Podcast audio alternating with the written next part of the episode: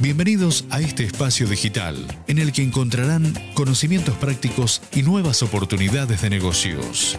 Bienvenidos al podcast de Más Negocios, el único programa para empresarios, directivos y emprendedores apasionados por los negocios. Señoras y señores, con ustedes su anfitrión, mentor de ejecutivos y conferencista internacional, Miguel Furque.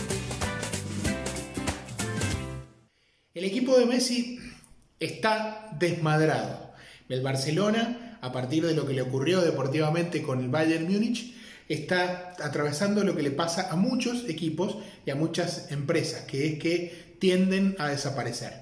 Las empresas y los equipos comparten una misma realidad, que son cinco etapas por, por la vida de un equipo deportivo en este caso o de una empresa y hay uno de hay un momento en el cual el equipo puede reinventarse que es en la cuarta etapa ya en la quinta no hay forma de reinventarlo así que vamos con ese tema los equipos deben reinventarse la primera etapa por la que atraviesan los equipos es la, la, etapa del éxito, es la etapa de los egos, en donde todo lo que hacen es ganar, conseguir títulos, conseguir logros, nuevos clientes, buenos contratos, éxito en definitiva. Esa es la palabra de la primera etapa.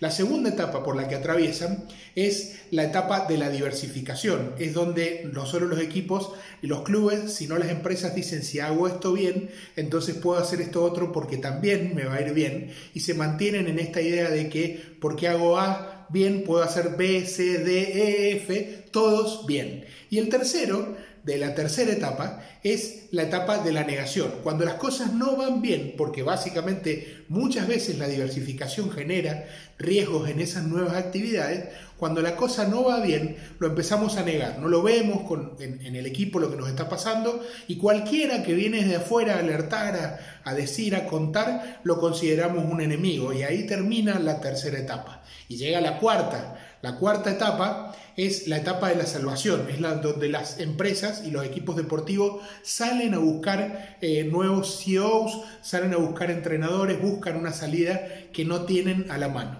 Y obviamente hasta esta etapa, en las empresas, tanto como el Barcelona o cualquier equipo deportivo, puede salvarse y puede encontrar una salida.